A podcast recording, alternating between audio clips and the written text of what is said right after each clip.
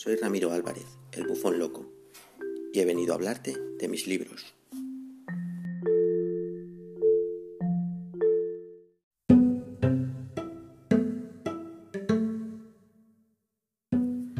Bienvenidos un día más a estos pensamientos de un bufón loco.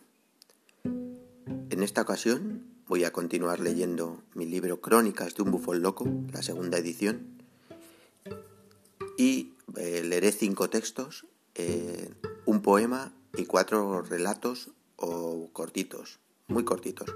Casi podría decir que micro relatos. Eh, espero que os gusten. Doy paso a ellos.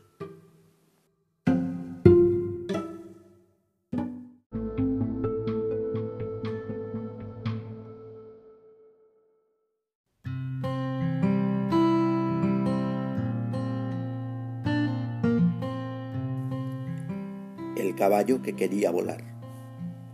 Un borrón en la distancia era cuando galopaba a toda velocidad por las verdes praderas. Una mancha marrón dejando surcos entre la oscilante hierba salpicada por los multicolores pinceladas de la primavera. El más bello equino intentando vencer a Cefiro en su terreno, cortando el viento, desafiando a los elementos, mas desde Potrillo el corcel tenía un sueño.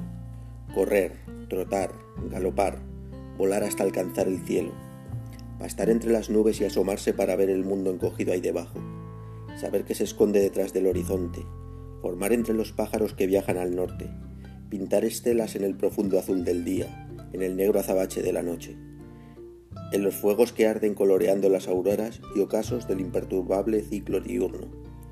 ¿Un sueño?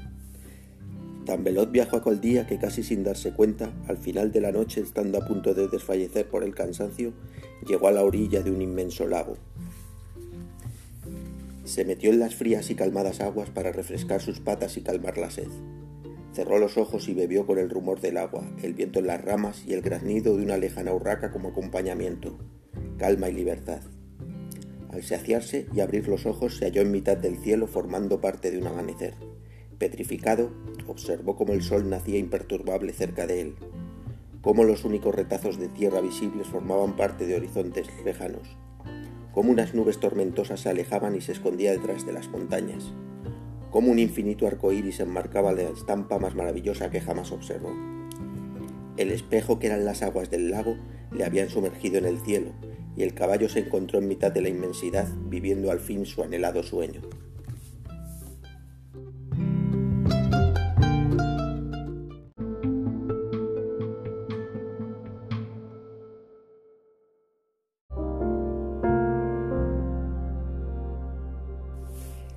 La ventana. Todos los días al despertar me asomo a la ventana.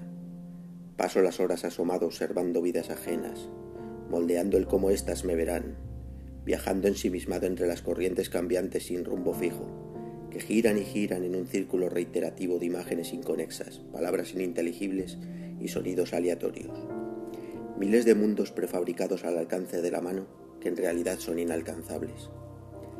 Al cerrar los ojos en la oscuridad de la noche, siempre me quedo pensando en la ventana, en todo aquello que dejaré de ver por no poder estar observando mientras sueño.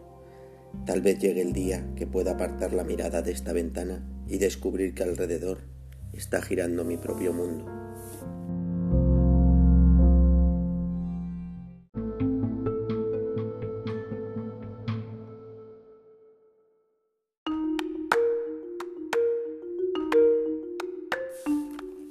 La sala de espera. Pase, siéntese y aguarde. Le avisaremos cuando llegue su turno. Resuena una voz clara y monótona procedente de algún lugar indeterminado de la cegadora claridad que me rodea. Cuando mis ojos se acostumbran a la luz, distingo la vaga silueta de una silla en mitad de la nada y me siento a esperar. Espero y espero mientras escudriño el vacío y mi mente se queda en blanco, mimetizándose con el inmutable ambiente de la sala de espera. Una eternidad más tarde regresa esa voz y pronuncia mi nombre.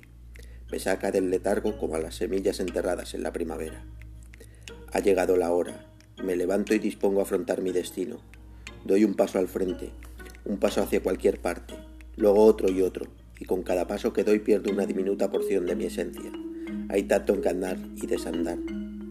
Me desvanezco como humo en la distancia hasta que de mí solo queda un pensamiento, un último pensamiento flotando entre corrientes de materia oscura y luz, disipándose. ¿Quién soy?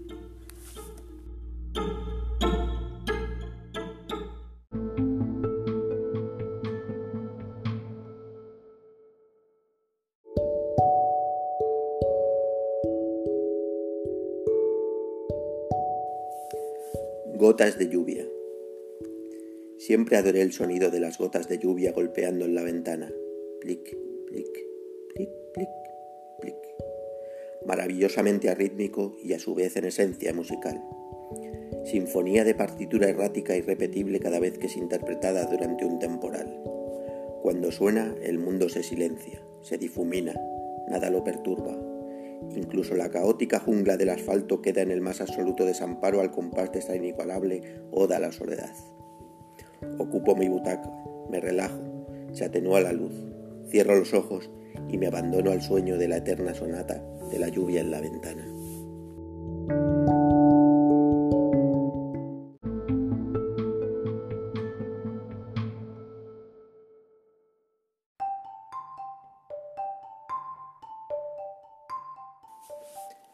esas motas de polvo. Jugábamos en el suelo como siempre que no era posible salir al parque. En la calle soplaba fuerte el aire e iba arrastrando consigo las doradas hojas que comenzaban a caer alfombrando las aceras. Durante todo el día, una tenue e incesable llovizna había estado cubriendo el ceniciento paisaje otoñal de la calle. Llegó la tarde, la hora exacta en la que la luz del sol se suele tornar ardiente e intensa antes de desvanecerse y dar paso a la noche. Un casual claro entre las nubes nos hizo partícipes de la magia de ese momento cuando por la cristalera del salón comenzaron a filtrarse inclinados e intensos rayos de luz que contrastaban con las sombras que nos envolvían. Minerva se quedó mirando el de luz y con su alegre voz me preguntó Papá, ¿qué es eso que vuela? Miré hacia donde señalaba y estuve a un paso de responder lo obvio, la luz del sol en la ventana. Pero reparé en que ella no se refería a eso se refería a las motas de polvo en suspensión que parecen cobrar vida en los rayos de luz. Cualquiera que se haya molestado en observarlos coincidirá conmigo en lo hipnótico de su movimiento, sus irregulares formas y sus brillos sacados de un sueño. Es solo polvo.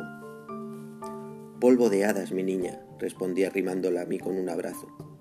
Lo sueltan tras de sí para dejar constancia de su existencia, ya que son invisibles para nosotros. Minerva no preguntó más.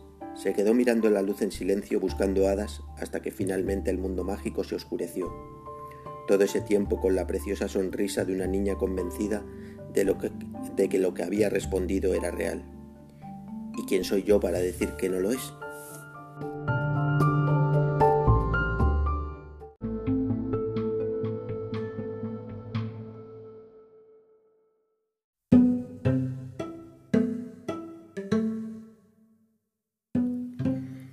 Y hasta aquí las lecturas de hoy. Espero que os hayan gustado. Eh, estos cinco textos, el primero era El caballo que quería volar. Es un, poema, o poema o, relato poético que escribí pensando en mi hijo Héctor. Héctor, eh, lo del caballo es una referencia al nombre de Héctor, el domador de caballos. Eh, en este relatillo, pues eh, o en este cuento, en esta historia eh, fantástica, eh, el caballo pues al final logra alcanzar su sueño de una manera que él no podía controlar ni podía saber qué iba a ocurrir, viendo el reflejo de un amanecer en el lago en el que está bebiendo, como si y es la forma que tiene de llegar a alcanzar el cielo, que es su, es su sueño. los siguientes textos ya eran unos relatillos en la ventana me acerco a, una crítica, que fíjate qué cosa más absurda que ahora mismo yo estoy haciendo lo mismo, que es eh, el tiempo que pasamos ahora mirando los smartphones o los móviles. Eh, nos pasamos mirando las redes sociales muchísimo tiempo y, y a lo mejor alrededor están ocurriendo cosas maravillosas. Así que es complicado, es un, es un tema controvertido. Pero bueno, mientras que sea para crear arte, como en este caso, o, o para, que, bueno, arte, hablo de arte como si fuera un artista. Pero bueno, eh, creo que el, lector entenderá mi, postura, eh, o, el, oyente. En la sala de espera eh, hago un, tema un poco más cercano a, la muerte o a la desaparición.